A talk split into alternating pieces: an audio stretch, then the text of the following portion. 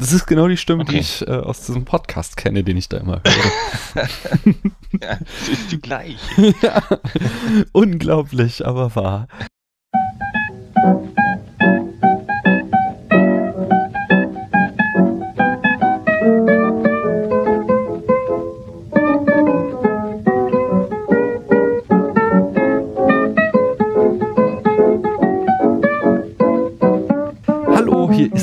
Der Daniel und ich möchte mit euch über Horrorfilme sprechen und heute habe ich den Flo bei mir. Hallo Flo.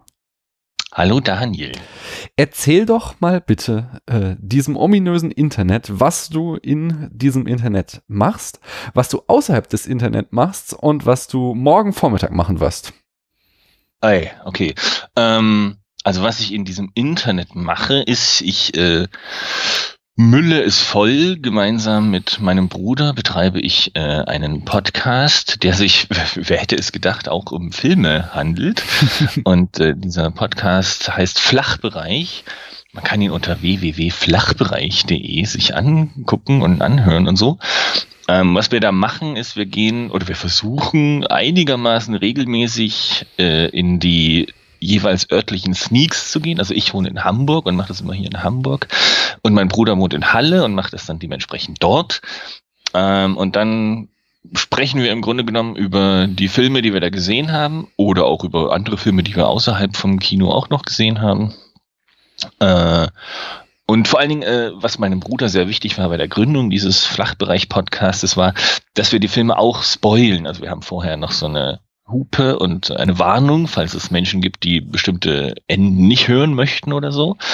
Aber mein Bruder hat es sehr gestört, ähm, dass in vielen Podcasts, die er zuvor gehört hatte, ähm, die, die Hosts manchmal nicht so richtig begründet haben, warum sie einen Film wie bewerten, weil sie Angst hatten, sie würden vielleicht dadurch etwas spoilen ähm, und äh, dementsprechend ihre Meinung aber seiner Ansicht nach nicht ausreichend kundgetan hätten. Und das wollte er verhindern, indem wir eben einen expliziten Spoilerteil drin haben, wo wir eben auch Sachen, wenn uns das Ende zum Beispiel gestört hat, dann können wir das da eben groß und breit erzählen und begründen, warum wir, wir das Ende nicht so gut fanden oder warum wir es toll fanden. Hm. Ohne da irgendwie im Wagen bleiben zu müssen. Mhm. Wir sind ja ganz knallhart und spoilen alles durch. Allerdings sprechen wir auch alte Filme und nicht irgendwie was, was gerade erst ins Kino gekommen ist. Ja, genau. Ist. Bei uns sind ja manchmal Filme, die, die noch gar nicht im Kino kommen. Das ist ja diese Vorteil, wenn genau. es Sneak geht.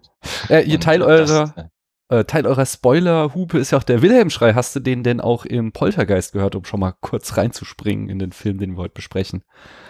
Oh ja, ich glaube schon. Ja, ja, ja. Ja, ich bilde mir ein, den habe ich mal gehört. Irgendwann läuft er im Fernsehen. Der Fernseher läuft ja die ganze Zeit und ist ja auch so ein ja. großes Thema in dem Film. Und einmal äh, läuft der Fernseher und äh, daraus klingt der Wilhelm-Schrei. Das, das äh, klingt plausibel. ähm, genau. Dann, was machst du außerhalb des Internets und so, was machst du morgen? Da waren ja noch mehr Fragen. Okay, also außerhalb des Internets bin ich äh, wissenschaftlicher Mitarbeiter an der Uni in Hamburg. Ähm, ich arbeite am Institut oder mittlerweile heißen wir noch Fachgebiet äh, für Journalistik und Kommunikationswissenschaft und äh, gebe da hauptsächlich äh, für die Studenten Seminare in entweder qualitativen Methoden oder Auswertungsanalysemöglichkeiten. Um, ich promoviere nebenbei zum Thema News Games und ähm, was ich morgen Vormittag mache, ist wahrscheinlich im Büro sitzen und immer noch die äh, Forschungsberichte meiner Studenten aus dem letzten Semester lesen. Da bin ich nämlich ein bisschen hinterher, äh, die sich aber auch teilweise ein bisschen träge lesen. Aber das haben sie so an sich, oder? Die, ja, äh, das ist, das ist ja auch nicht schlimm und so also, und es ist, dauert halt eine Weile. Ich wollte, genau, ich wollte, ich wollte auch deine Studenten jetzt nicht dissen, sondern äh, nee, das mache ich ja schon immer. okay, weil ich weiß nur, dass ich mal irgendwie meine äh, frühen äh, äh, hier Hausarbeiten zur Hand genommen habe und reingelesen habe und als ich die geschrieben habe, habe ich die natürlich alle samt für ein Meisterwerk gehalten. Ja, aber äh, ich will meine studentischen Arbeiten gar nicht damit, das äh, da, da komme ich nicht gut weg, glaube ich. Ja, nach, mit ein paar Jahren Abstand denkt man nur so, ach du meine Nase, was war das denn? Ja. ja. das ist eigentlich so spannend, da würde ich gerne weiter drüber reden. Aber da, das, dafür sind wir nicht hier, äh, sondern wir haben ein anderes Thema. Wir haben nämlich einen Film zu besprechen. Ich habe ihn eben schon angerissen. Äh, wir sprechen heute Abend über Poltergeist. Den ersten, äh, den zweiten hatte ich im vergangenen Horror-Oktober total un äh, out of order besprochen, aber äh, den hatten sie mir. Du hast den zweiten vom ersten besprochen. Genau, weil da letztes Jahr hatte ich das Thema äh, Filme mit einer Verbindung äh, zu Alien und äh, hatte ja auch wieder hier unsere Hörerinnen und Hörer abstimmen lassen und da hatten sie hm. den gewählt, weil äh, HR Giga da das Creature Design gemacht hatte beim zweiten Ach, Teil. Echt? Das wusste ich gar nicht. Ja, war mir tatsächlich da auch erst, äh, also es hatte auch irgendjemand einfach so vorgeschlagen und und wurde dann so weiter nach oben gewotet immer mehr und ich hatte überhaupt keine Ahnung, ah. musste dann selbst recherchieren, wo denn jetzt hier die Verbindung bitteschön ist. Ja. So sieht's aus. ähm, ist halt nicht so offensichtlich dann. Ja, ja, ja, also tatsächlich sehen sie ganz anders aus, aber ähm, äh, sie haben eine viel prominentere Rolle äh, als jetzt hier im ersten Teil noch und war durchaus ja. sehenswert. Sonst war der Film ziemlich Panne, aber das Creature Design war okay. Ähm, Immerhin. Äh, wie hat dir denn jetzt der erste gefallen? Äh, puh, das ist eine gute Frage. Also man muss wahrscheinlich schon mal vorneweg sagen, dass der Film ist von 1982, mhm. also fast so alt wie ich. Ähm, und man hat ihm, fand ich, sein Alter auch angemerkt. Also es ist nicht vergleichbar, fand ich, mit modernen Horrorfilmen, die zumindest die, die ich jetzt in letzter Zeit gesehen habe, häufig relativ ähm, äh, finster und dunkel sind, wenn man das mal so, beschreiben möchte. Und der hier war doch noch äh, vergleichsweise nett anzusehen und irgendwie, ich fand ihn gar nicht so wirklich schlimm gruselig oder oder oder nervenaufreibend oder so, mhm. äh, sondern doch vergleichsweise, also schon spannend und interessant, mh, mm, aber doch vergleichsweise gemächlich. Er, er fängt wie wahrscheinlich wie jeder Horrorfilm einigermaßen idyllisch an. Also wir sehen ja diese Familie, wie heißen sie? Familie Freely. Freely genau. Genau. Die wohnt äh, in einem Haus. Äh, der Vater der Familie ist äh, sowas wie ein Immobilienmakler und äh, verkauft eben auch entsprechend diese Häuser, in denen die da drin wohnen. Also er wohnt quasi, die wohnen in so einem Haus, was dessen Firma auch verkauft. Und er wohnt da mit seiner Frau und die scheinen ziemlich lockere Eltern zu sein. Die kiffen da auch mal abends. Das fand ich sehr lustig. Und wohnen da mit ihren drei Kindern. Und ähm, die kleine Tochter macht schon von Beginn an äh, so mehr oder weniger äh, seltsame äh, Begegnungen äh, und Äußerungen. Ähm, sie würde irgendwie mit den Leuten aus dem Fernsehen reden oder irgendwie sowas. Ähm, wie du schon gesagt hast, das Fernsehen spielt eine nicht äh, unwichtige Rolle in dem Film. Und ist auch, glaube ich, so viel, was so diese ikonischen Bilder aus diesem Film angehen, ist so dieses kleine Mädchen äh, vor dem äh, diesem rauschenden äh, äh, Fernsehbild. Hm. Also das kennt man ja heute gar nicht mehr. Dieses Rauschen, dieses weiße Rauschen im Fernsehen, was früher nach Sendeschluss kam, als es noch einen Sendeschluss gab. Das ist ja heute gar nicht mehr, die Kinder können ja gar nichts mehr damit anfangen. Das stimmt, das dachte ich auch so. Auch so in Deutsch, also ich weiß nicht, ich habe zwar auch noch Sendeschluss erlebt, aber mit der Nationalhymne war das in Deutschland, glaube ich, nicht, aber damit fängt ja hier der Film ja, auch an, dass so, so irgendwie die Nationalhymne kommt und äh, dann genau. geht das Bild aus und ist der Sendeschluss. Genau. Ja, ja. Aber dann, was passiert im Haus der Freelings, wo wir schon mitten in der Handlung sind? Genau, und dann äh, auch relativ Horrorfilm-typisch. Da habe ich mich dann gefragt, ist das Horrorfilm-typisch, weil dieser Film das so gemacht hat? Oder ist, kam mir das dann nur so vor, weil ich schon so viele Filme dieser Art gesehen habe? Fängt es dann eben langsam an, immer ungewöhnlichere Dinge zu passieren. Also wie gesagt, schon die kleine Tochter, die macht seltsame Bemerkungen, die man sich aber noch erklären kann mit, was weiß ich, die schlafwandelt oder die hat halt irgendwie einen imaginären Freund, mit dem die da rummacht. Ähm, und dann beginnen aber zum Beispiel, daran kann ich mich noch sehr gut erinnern, ähm, die Stühle in der Küche beginnen zum Beispiel sich von selber zu verrücken.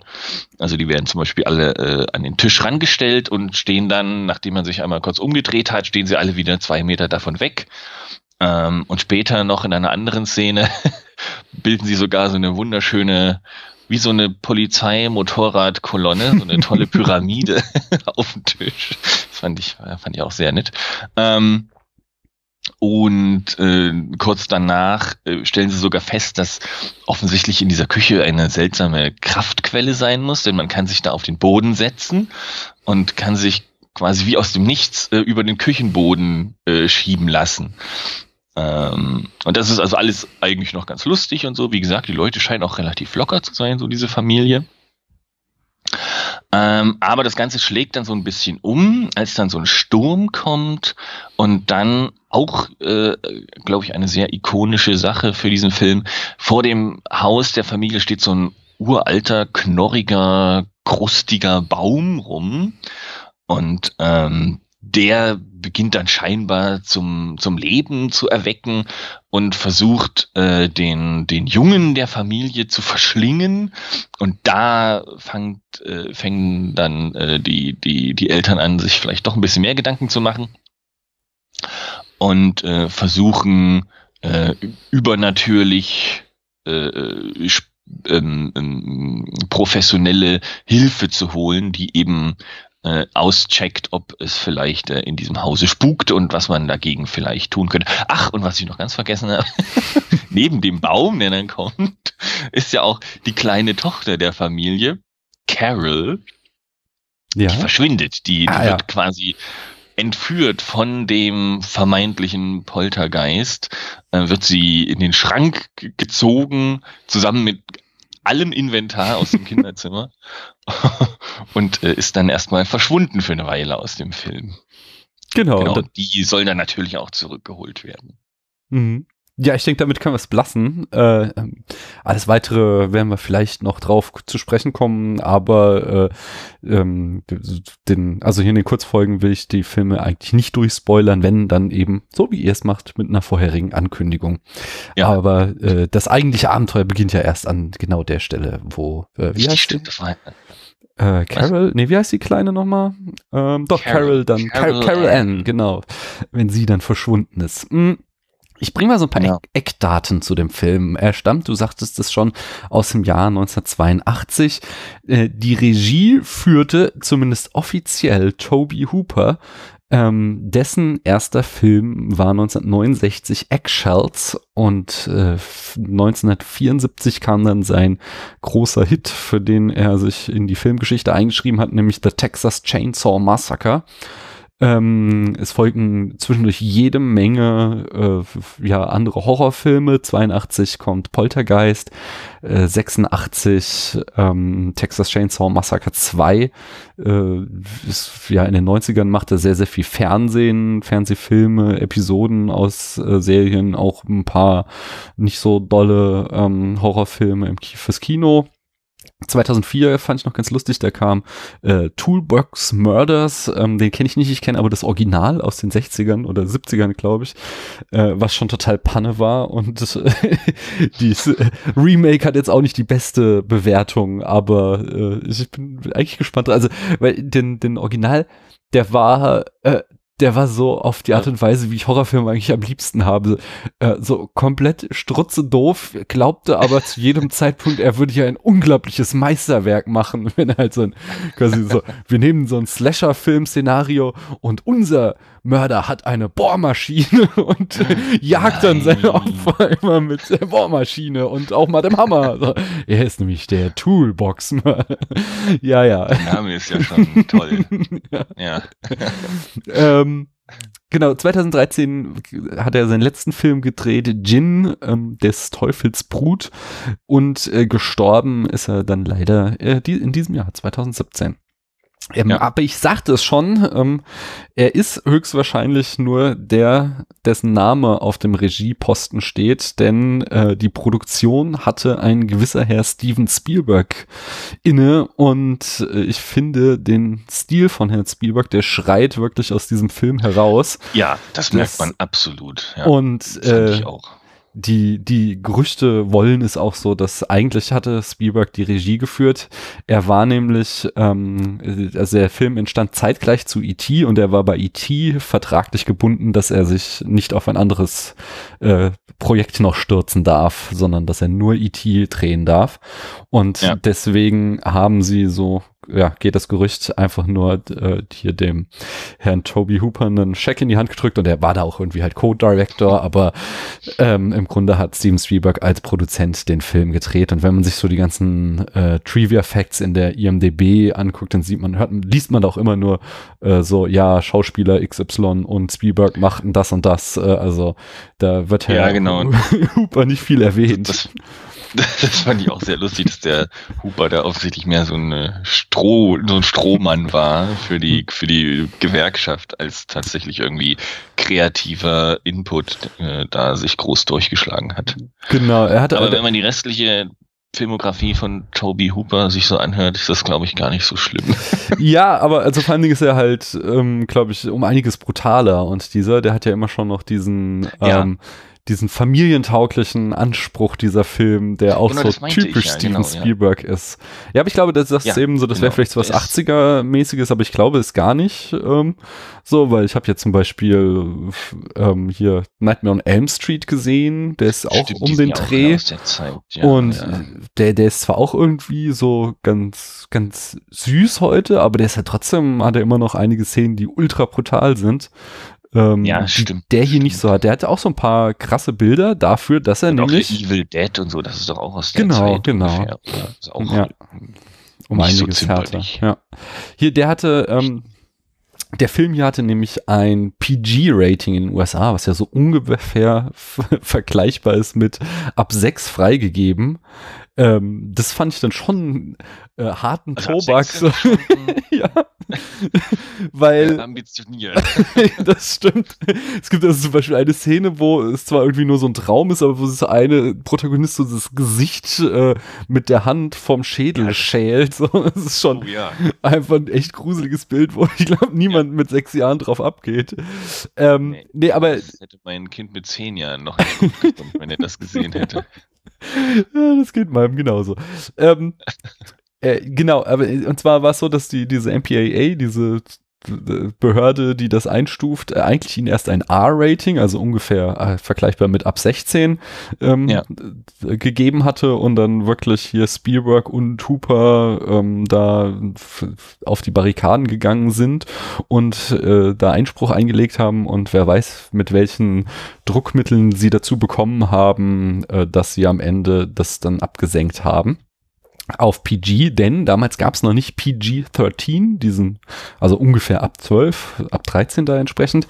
Äh, ah. Äh, das wurde erst, ich glaube, zwei Jahre später mit Kremlins eingeführt. Äh, das haben wir damals in unserer Kremlins-Episode, äh, könnt ihr gerne im Archiv nochmal nachhören, äh, haben wir schon mal drüber geredet. Da war nämlich auch Spielberg mitverantwortlich mit mit Kremlins und äh, Indiana Jones und der Tempel des Todes hatte er so Filme geliefert, die dann der MPAA doch zu hart waren für ja. PG-Rating und äh, dann haben sie irgendwie so als Kompromiss sich geeinigt, wir führen dieses neue Rating an ein und seitdem gibt es eben dieses ab 13 Rating in den USA. Ach so, ja. das heißt, vorher gab es quasi nur ganz oder gar nicht. Genau, es war ja, es war eh, also es gab ja bis irgendwie Mitte der 60er diesen Production Code. Da gab es dann überhaupt ja, keine ja. Altersbeschränkungen und ähm, dann, als der so am Wegbröckeln war, da gab es dann halt, äh, ja, durften alle alles sehen. Ich weiß, äh, hatte ich jetzt auch, wir wollen ja über ähm, Night of the Living Death an Halloween sprechen. Da habe ich auch gelesen, dass mhm. der in Vormittagsvorführungen lief und wohl auch so manches Kind verstört hat, weil es da zu dem Zeitpunkt halt gerade überhaupt keine Regelung gab.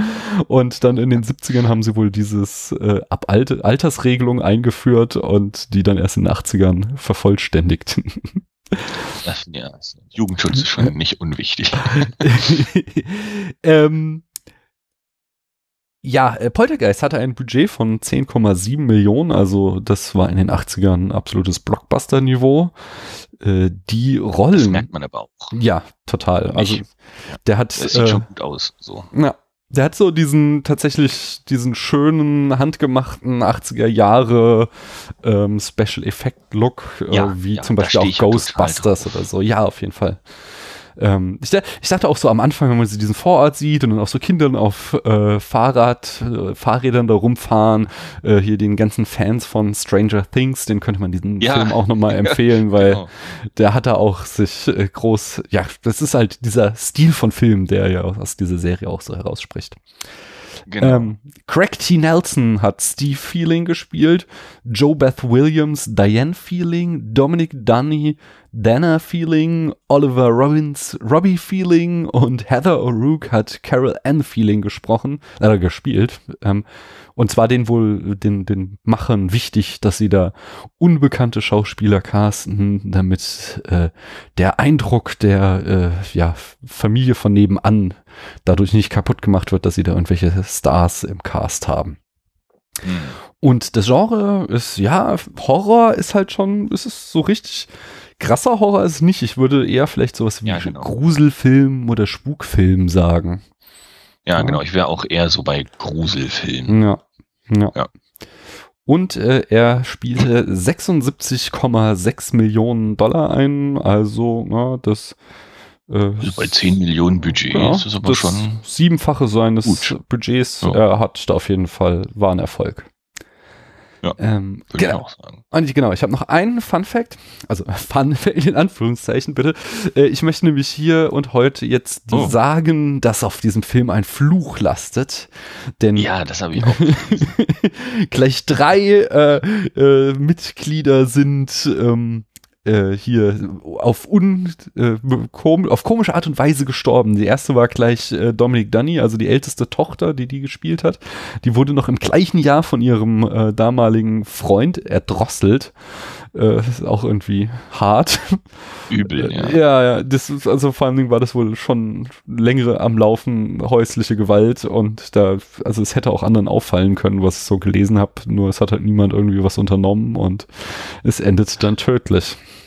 Ja. Ah, äh, das nächste war dann die kleine äh, hier Heather O'Rourke, die äh, starb äh, kurz nach Beendigung der Dreharbeiten zu Poltergeist 3 ähm, am 1. Februar 1988 im Alter von zwölf Jahren äh, an einem Darmverschluss. Und das Mysteriöse hier ist, dass sie ähm, fehldiagnostiziert wurde, des, weswegen es überhaupt tödlich enden konnte, weil sie eben unter Magenproblemen litt und ähm, äh, die, die Ärzte eben nicht diagnostizierten, dass es sich um einen Darmverschluss handelte, sondern äh, sie hatten die, ah man, ich habe den Namen der Krankheit vergessen, aber das, ja, weißt du es noch? Nee, ich wollte auch sagen, ich habe ich es auch gelesen, aber ich habe ich hab auch nur der, mir gemerkt, dass sie gestorben ist. Ah, nee, ich habe Dass es irgendeine Krankheit war. Gesagt, nee, aber ich, die, was die, jetzt weiß ich es wieder. Was die Ärzte dachten, was sie haben, ist Morbus Crohn. Das ist so eine äh, äh, chronische Entzündung des Darms. Und das ist die Krankheit, die Dan O'Bannon hat. Und das ist der Drehbuchautor von äh, Alien und der Regisseur von Return of the Living Death. Ah, hier. Nicht? Äh, ah. Das ist auch bestimmt irgendwas äh, schief. Denn ja auf diesen, diesen, diesen Sci-Fi-Film, diesen uralten. Genau, zusammen mit, mit dem, mit dem, mit dem Wasserball. Genau, genau. Zusammen mit ähm, Carpenter. Das war das Debüt. äh, ja. Darkstar ist das. Darkstar. Der war toll. ja, ich muss da irgendwann noch mal eine Folge zu machen. Da haben wir auch schon zum zweiten Mal in diesem Oktober drüber geredet. Das ist, das ist einfach ein super Film. Ähm, ja. und, aber es ist immer noch nicht zu Ende, denn es gibt auch noch Lou Perryman, der hat eine ganz winzige Rolle bei diesem Footballabend, wo es da diesen schönen, äh, schönes Duell mit den beiden Fernbedienungen, die auf der gleichen Frequenz laufen, gibt. Äh, also ähm, der Vater, äh, Steve Feeling und der Nachbar, die können sich nicht leiden und sind sich da immer so ein bisschen am Dissen und dann haben sie zufällig ihre Fernbedienungen laufen auf der gleichen Frequenz und äh, dann ärgern sie sich immer, dass äh, sie umschalten, weil die Tochter des Nachbarn irgendeine Serie sehen sehen will und der Vater will halt äh, Football spielen und auf die Idee irgendwie mal einfach die Vorhänge zuzuziehen oder so kommen sie nicht. Oder keine Ahnung wie. Oh, vielleicht funktionieren diese Fernbedienungen in den 80ern mit Bluetooth oder so. Ja, Aber, keine Ahnung. Auf jeden Fall konnten sie mit ihrer Fernbedienung den Fernseher des Nachbarn umschalten. Ja, es war sehr schön. Das, das ist natürlich Streit. genau, und einer davon, äh, von diesen Gästen beim Football, war Lou Perryman und der wurde 2009 von einem Axtmörder erschlagen. ja. Ist das so? Es ist schon augenfällig, dass hier komische Sachen am Laufen sind äh, bei dem also Film. Das kann kein Zufall mehr sein. Nein, da, da muss eine große Verschwörung dahinter stecken. Wahrscheinlich soll da irgendwas vertuscht werden. Ah. Noch immer nach 30 Jahren.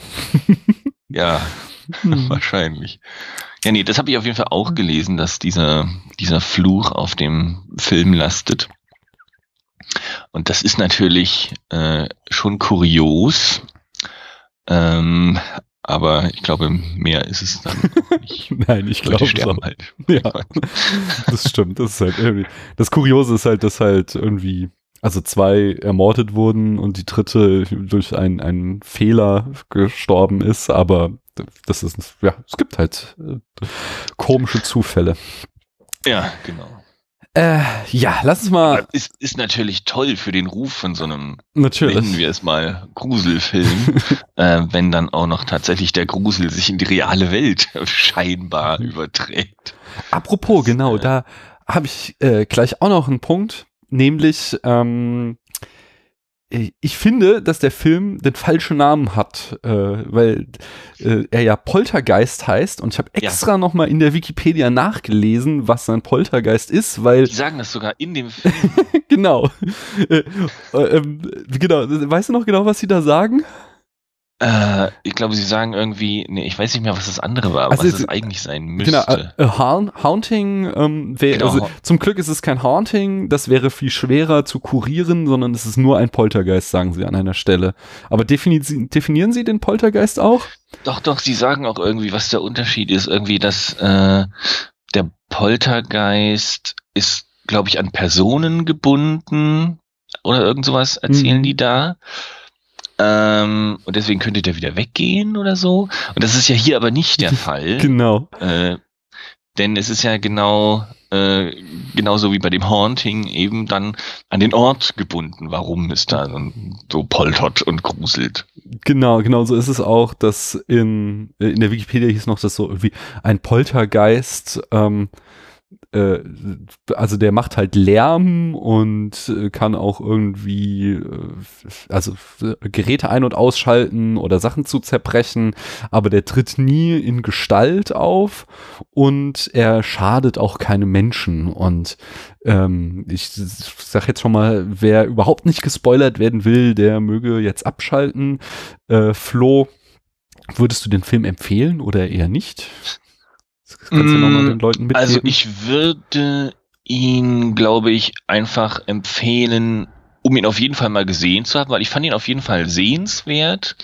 Ähm, wie wir gerade gehört haben, hat er auch eine interessante Geschichte, was einfach so die Produktion und sowas angeht. Ähm, und er ist, glaube ich, bin ich immer noch der Meinung, stilprägend, was diese hm. ganze Art von Gruselfilm-Geschichten angeht. Der hat mich zum Beispiel auch total an dieses The Conjuring äh, erinnert, wo es auch, äh, der jetzt von, vor drei Jahre oder so, vor drei, vier Jahren, der ist quasi genau der gleiche Film. Da geht es auch darum, dass irgendwie in einem Haus es spukt und dann kommen äh, äh, Geister, Austreiber, Forscher in Anführungsstrichen und ähm, gehen dann in, in dieses Further, in diese andere Welt. Und das ist ja hier fast genau das Gleiche. Also ich glaube, der hat schon großen Einfluss gehabt, ähm, was so dieses Genre angeht. Deswegen sollte man ihn sich schon mal angucken, würde ich sagen. Wenn man sich aber gruseln und einen schlimmen Horrorfilm angucken will, dann ist man da, glaube ich, an der falschen Adresse. Äh, denn wie schon gesagt, richtig schlimm gruselig ist der nicht. Das liegt ja wahrscheinlich dann auch an dem Rating, der das angestrebt wurde. Aber zum Beispiel auch irgendwie die, die, äh, die, die, wie sagt man, die Stakes, die, die, ähm, ähm, das, worum es geht, ähm, die sind irgendwie gar nicht richtig hoch genug, weil außer dem kleinen Mädchen, das entführt wird, passiert niemandem irgendwas. Äh, dem ganzen Film äh, stirbt kein Mensch. Jetzt spoilerst du ja aber doch schon, also.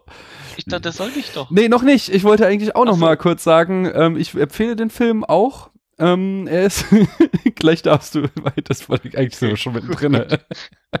Egal. Ich wollte sagen, ich empfehle den Film nämlich auch. Ähm, äh, also, ich habe, der hat auch so einen Stein bei mir im Brett, weil den habe ich irgendwie auch als viel zu kleines Kind gesehen und der hat mich sehr geprägt. Und ähm, als ich ihn jetzt nach, pff, keine Ahnung, 25 Jahre oder so wiedergesehen habe, ähm, äh, konnte ich das natürlich auch überhaupt nicht mehr nachempfinden, was ich so gruselig damals daran fand. Ähm, äh, allerdings finde ich auch, er hat so vor allen Dingen im Mittelteil ist er zieht er sich ziemlich und er ist da irgendwie, sie hätten ihn da vielleicht mal irgendwie 20 Minuten rausschneiden können, dann wäre es ein bisschen peppiger gewesen, weil in der Mitte, wenn dann da dieses Geisterjäger-Team da ist, dann wird irgendwie ziemlich viel erklärt und gelabert und da dachte ich auch so, ja, jetzt kommt mal zu Potte. Ähm, ja, vor allen Dingen kommt dann noch, noch eine zweite Geisterjägerin dann ran. Das hätte man genau. irgendwie alles in mehrere, Fig also die einige Figuren zusammen merchen können zu einer Figur. Ja, ja, die ersten, die, das ist so krass die Gefahr, sie können das nicht, dann müssen sie noch die zweite holen, ja. die dann äh, super kompetent ist. So. Naja, äh, aber jetzt sagst du den, das Ende auch noch voll durchspoilern. ja, ähm, denn genau, was ich schon sagte oder was ich sagen wollte, ähm, der, was mir ein bisschen gefehlt hat, waren einfach so ein bisschen ähm, dass, äh, dass man tatsächlich Angst um irgend die Figuren bekam, weil eben so wirklich nicht irgendwem was Schlimmes passiert und es stirbt eben auch niemand in dem Film oder kriegt vielleicht, ich weiß gar nicht, passiert überhaupt. Der eine wird, glaube ich, gebissen von, von irgendeinem so äh, Geisterwesen, aber sonst passiert, glaube ich, keinem irgendwas, außer so ein paar Erschrecker. Hm. Ja, okay, am Ende, äh, ist, am Ende, also was ich so ganz spannend fand, es gibt ja quasi äh, einen vierten Akt, also der, der, nachdem sie das kleine Mädchen gerettet haben, ist der Film vermeintlich vorbei und dann Stimmt, auf einmal geht's nochmal los und äh, dann war, also wurde es auch so ein bisschen willkürlich, was der Poltergeist jetzt plötzlich alles machen kann. Irgendwie auf jeden Fall äh, belebte er dann so den Spielzeugclown des Jungens, vor dem der Junge auch den ganzen Film über Angst gehabt hat und trotzdem der Clown immer ihm gegenüber sitzen musste, wenn er schlafen geht. Niemand kam offensichtlich mal auf die Idee, das Scheißteil irgendwo anders hinzustellen. äh, und der, der erweckt dann zum Leben und versucht den Jungen zu erwürgen und äh, was ja, das hatte ich schon wieder total vergessen, du hast ja völlig recht. Ja. Was mit der Mutter, da ist auch irgendwas, sie ist, ich weiß, dass sie dann auch irgendwie so an die Decke fliegt, äh, aber warum, weiß ich auch nicht mehr. Also, also, also ich kann mich noch erinnern, dass sie dann, die haben ja angefangen draußen einen Pool zu bauen und mhm. da äh, fällt sie dann rein und dann ist sie da mit ganz vielen Skeletten. Genau. Ähm, das nämlich dann. Was übrigens echte Skelette waren. Uh, echt? Von echten Menschen. das haben die der Schauspielerin aber erst hinterher gesagt. oh, krass. da wäre ich angepisst, glaube ich. So. Naja, ja. ähm, äh, genau, und das ist halt auch der Punkt, auf dem äh, wir vorhin äh, angedeutet haben, dass eben, also so ein Poltergeist ist halt irgendwie so ein, so ein, ja, was weiß ich, irgendwie nerviger Geist, der aber irgendwie harmlos ist und wie du schon sagtest, an Personen gebunden ist. Also der, der nervt halt irgendwie eine Person eher. Und äh, ein Haunting oder ein Spuk, würde man es wohl am ehesten in Deutschen übersetzen, ist halt ja. laut Wikipedia eben an einen Ort gebunden und das ist genau das, was hier ist, nämlich als das Haus ist, auf einem alten Friedhof errichtet und weil Natürlich, sie irgendwie genau. die Gräber weggeschafft haben, aber nicht die Leichen, sondern nur die Grabsteine, hat das irgendwie die Leichen so angepisst, dass sie sie da jetzt äh, das Haus äh, terrorisieren und seine äh, Bewohner. Genau, da ist nämlich auch voll noch die Kapitalismuskritik drinne, ja, die Turbo-Haus-Immobilienwirtschaft, äh, äh, die hier schnell ihre Billighäuser hochgezogen hat und aber nicht sich drum gekümmert hat, dass die die das billige Land, auf dem man das gemacht hat, warum das denn so billig war, das hat man natürlich niemandem gesagt, dass da noch irgendwelche hunderte Leichen vergraben sind. Das ist auch das so. Ist nämlich ja? die, die Moral von dieser Horrorgeschichte. Oh, das ist auch so typisch Spielberg. Das ist so, das ja.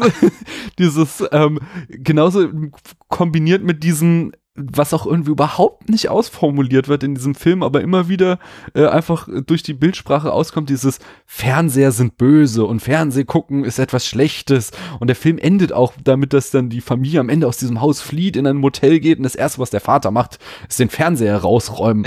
Aber der, der Fernseher hatte doch im Endeffekt überhaupt nichts damit zu tun. Es waren doch die Leichen unterm Haus und äh, warum? Es gibt da eigentlich inhaltlich überhaupt keine Beziehung zum überhaupt Fernseher. Diese, ja, genau, diese Fernsehgeschichte, die war doch nach der ersten Viertelstunde, war die doch sowieso eigentlich erledigt, oder? Das kam doch gar nicht nochmal groß nee, wieder auf.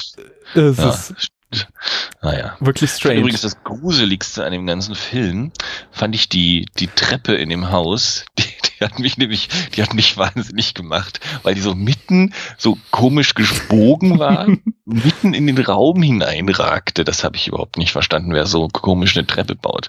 Da macht man sich doch den ganzen Raum kaputt. naja. ähm, ich fand auch noch schön, äh, also genau, nee, du hast vorhin so noch gemeint, dass, äh, die, die Eltern waren so locker.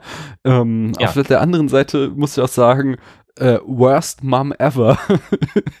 es gibt so, so, zwei Szenen direkt hintereinander kommen. Das erste ist, dass sie da ja wegen dieser Baufirma, äh, genau die, die Bauarbeiter, die den Pool ausheben, sind das im Garten haben. Und es ist ja. so ein Haufen mit 40-jähriger, äh, klassischer, prolliger äh, Bauarbeiter, die erstmal die minderjährige Tochter anbaggern. Und ja. die Mutter steht so am Küchenfenster und Ach, statt klar. irgendwas zu sagen, lacht sie so und lässt die Jalousie runter. nach dem Motto, ach, ist das schön, wie diese alten, widerlichen Säcke meine Tochter jetzt da anbaggern. Dylan Und Jetzt wird da, sie endlich erwachsen. Genau, und das Geile ist dann, als dann der Spuk in der Küche losgeht und die Stühle anfangen zu verrücken, was macht sie? Sie nimmt ihr kleines Kind, setzt ihm einen Footballhelm aus und lässt es erstmal durch die Küche sausen, nur um ihrem Mann ja. zu demonstrieren, wie toll das ist. Ja, das fand ich auch so, Mensch. Das, auch, äh, das hätte ich wahrscheinlich nicht so gemacht. ja, schon ein sehr lockerer Umgang mit den eigenen ja. Kindern.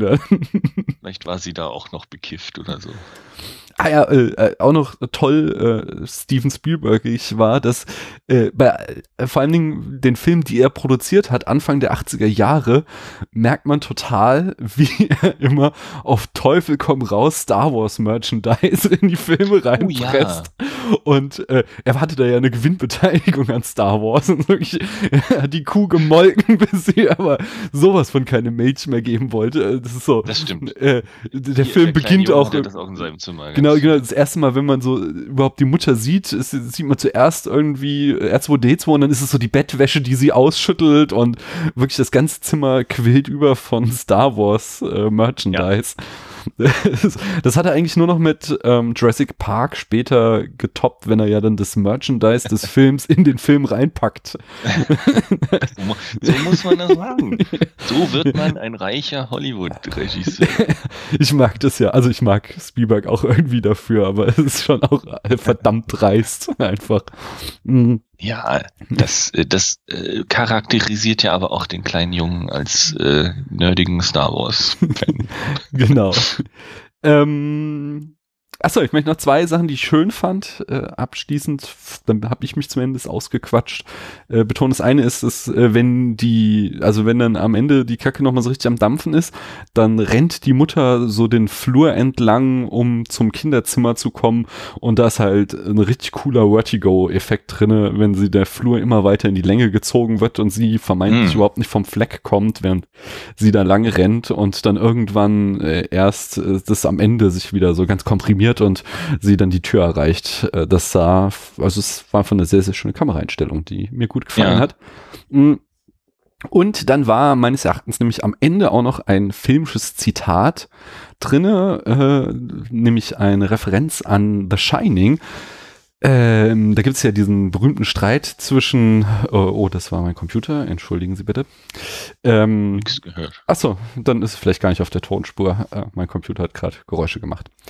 Äh, ja. Jedenfalls äh, genau, bei The Shining, da gab es ja diesen berühmten Streit zwischen ähm, äh, hier, nein, wie heißt das, Stephen King und Kubrick, weil Kubrick ja. äh, fand halt zwar die Eckdaten der Geschichte gut, aber fand den Roman sonst scheiße und ähm, Stephen King fand halt den, äh, das, was Kubrick draus gemacht hat, scheiße. Und Ja. Da hat ja äh, Kubrick dann in den Film noch ein Diss an äh, Stephen King reingebaut, in dem im Buch äh, die Familie am Ende in einem Käfer flieht vom Hotel. Und ähm, dieses Mal ist es so, dass wenn da dieser äh, was, was ist er nochmal gleich? Also der Typ, der sie halt zum Retten kommt, äh, zumindest vermeintlich.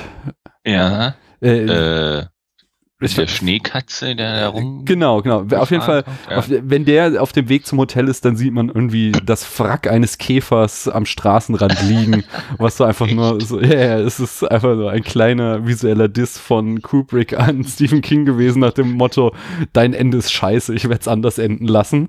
Ähm, Sehr gut. und wenn hier jetzt die Familie Freeling am Ende vom Haus flieht, äh, dann haben wir, äh, das Haus ist am Ende total krass explodiert und gesagt, ähm, ist doch dann weg. Genau, genau, genau. Ja. Und äh, offensichtlich hat es da auch einen Käfer aufs Dach geschleudert und die Familie rast mit ihrem Auto und gibt dem Käfer nochmal so eine mit, so dass der anfängt, sich so auf seinem Dach zu drehen, was äh, meines Erachtens auch nochmal ein, äh, eben auf diese berühmte Szene in äh, The Shining verweist. Fand Ach. ich auch schön. Nicht schlecht. Das ist mir natürlich nicht aufgefallen. Äh, Aber finde ich gut. Hast du noch irgendwas äh, inhaltlich zum Film zu sagen? Äh, ich muss überlegen. Hm, Ich glaube, ich habe alles erzählt, was mir dazu noch einfiel. Hm. Nee, ich habe nichts mehr zu sagen. Gut, magst du äh, den Film dann noch bewerten auf der Letterbox-Skala von einem halben bis fünf Sterne und wahlweise einem Herz? Okay, ich habe den, glaube ich, sogar bewertet bei Letterboxd. Ich weiß natürlich nicht mehr wie. ähm, ich würde sagen, nachdem was ich jetzt erzählt habe, würde ich ihm dreieinhalb Sterne geben und kein Herz. Hm. Fand da meist anders, weil ich gebe ihm nur drei Sterne. Ja. Und das geht vor allen Dingen auf eben diesen Mittelteil mit den viel Geisterjäger, wenig passiert zurück. Der, da, Ja. da war ich tatsächlich einfach gelangweilt. Das hätten sie, da hätten sie einiges rausschneiden können. Ähm, aber dafür kriegt er von mir das Herz, einfach weil ich so eine schöne äh, Kindheitserinnerung an den Film habe und er mir so viel bedeutet. Emotional klar. Die verbunden. habe ich, ich hab, als Kind habe ich den nie gesehen. Ja, äh, Den jetzt zum ersten Mal gesehen. Übrigens. ja, so gehört sich's ja eigentlich Für, für deine Folge habe ich den jetzt geguckt. Oktober. Ähm, sag mal, Flo, was geht denn bei euch so demnächst? Macht ihr auch was zum Horror Oktober? Äh, nein, wir machen nichts zum Horror-Oktober. Ich finde es übrigens ganz schwer auszusprechen. Ja. Horror-Oktober. Wer hat Ja. sich das ausgedacht? äh, ich habe es heute in einem Podcast der Wiederaufführung gehört. Ähm, da hat der Jan von der Cinecouch, die ja so die äh, Kuratoren sind, äh, aber irgendwie die Verantwortung dafür von sich gewiesen und gesagt, dass das irgendwie auf äh, Twitter entstanden sei, der Name dann Ja. vor vier oder fünf Jahren und sie das nur quasi dann an sich genommen haben, um das so zu betreuen. Ja, ich verstehe. Das klingt auch wie so ein Twitter-Ding. Ja, ja, auf jeden Fall. Ich war auch gerade auf Twitter Inktober. mal Ah, das hab ich gesehen. Da muss, man, da muss man jeden Tag was malen. Das also ist inken nice. mit äh, Tinte. Ähm, was bei uns äh, demnächst abgeht, weiß ich nicht. Wir waren jetzt, glaube ich, gar nicht so viel im Kino. Wir wollen auf jeden Fall am Samstag eine neue Folge aufnehmen. Wahrscheinlich werden wir da hauptsächlich über Blade Runner 2049 reden, denn den hat Chris zum Beispiel, was ist heute? Dienstag, ähm, gestern geguckt und ich gucke ihn am Freitag und dann können wir uns am Samstag darüber unterhalten und vielleicht gucke ich vorher auch noch mal, da bin ich mir noch nicht ganz sicher, den Original Blade Runner, weil ich habe gehört, das soll durchaus äh, nützlich sein, wenn man den kurz vorher sich noch mal in Erinnerung gerufen hat. Mach das. Äh, ja, das ist so, das, was so als nächstes ansteht. Wenn die Und vielleicht haben wir ja zwischendurch noch irgendwelche anderen Filme Hm. geguckt. Chris zum Beispiel jammert mir die ganze Zeit die Ohren voll, wie schrecklich er die neue Star Trek Serie findet. Und ich finde die zum Beispiel gar nicht mal schlimm. Und darüber werden wir uns bestimmt auch noch unterhalten. Das muss aufgearbeitet werden. Das sind zwei Themen, die, äh, ich, oh, da könnte ich auch lange drüber reden. Da bin ich auf jeden Fall gespannt und äh, freue mich darauf, das zu hören. Ähm, Okay. Ich würde mich auch freuen, äh, mal wieder irgendwann in Zukunft mit dir zu sprechen. Ich verspreche das zwar im, ich verspreche zwar gerade auch jedem hier, den ich einlade, aber es sind alles so schöne Gespräche und äh, das musst du mal viel öfter machen. Äh, Ja. ich, Ich habe hier jetzt deine Nummer. Ich weiß ja, wen, wo ich anrufen muss. ja, das Jahr hat zwölf Monate. Da kann bestimmt auch im November irgendwelche Filme gucken. ah, ich weiß Ein nicht. komisches Wortspiel, Kofferwort draus. Ah, Es gibt sogar, es gibt den November. ja. Aber irgendwann fängst du halt auch nur noch irgendwie thematische Filme zu gucken und das, also ich finde das schon auch so latent stressig beim äh, Horror-Oktober. Von daher äh, bin ich ja noch froh, wenn er dann irgendwann mal wieder vorbei ist. Es macht Spaß, aber es ist auch gut Ja. dann. Ja, Äh. mir reicht auch der Inktober einen Oktober lang. Das, äh, hält man das nicht durch. Siehst du. Guck mal, den Äh. Noir-Vember, da könnte man super Blade Runner gucken. Ja, als hätten sie es geplant, nicht? Wer weiß, wer weiß. Ja, aber wohl bis dahin ist er vielleicht, je nachdem, wie erfolgreich er ist, schon wieder weg aus den Kinos. Na, das stimmt. Ja. hm. Tja. Na, Na gut, ähm, ich danke dir nochmal herzlich, dass du hier gewesen warst. danke, dass ich hier sein durfte. Und äh, an unsere Hörerinnen und Hörer, äh, euch auch vielen Dank, dass ihr uns zugehört habt bis hierhin. Und äh, noch ist der Oktober nicht vorbei. Ihr werdet auch demnächst wieder hier was von mir und äh, illustren Gästen hören. Tschüss. Tschüss.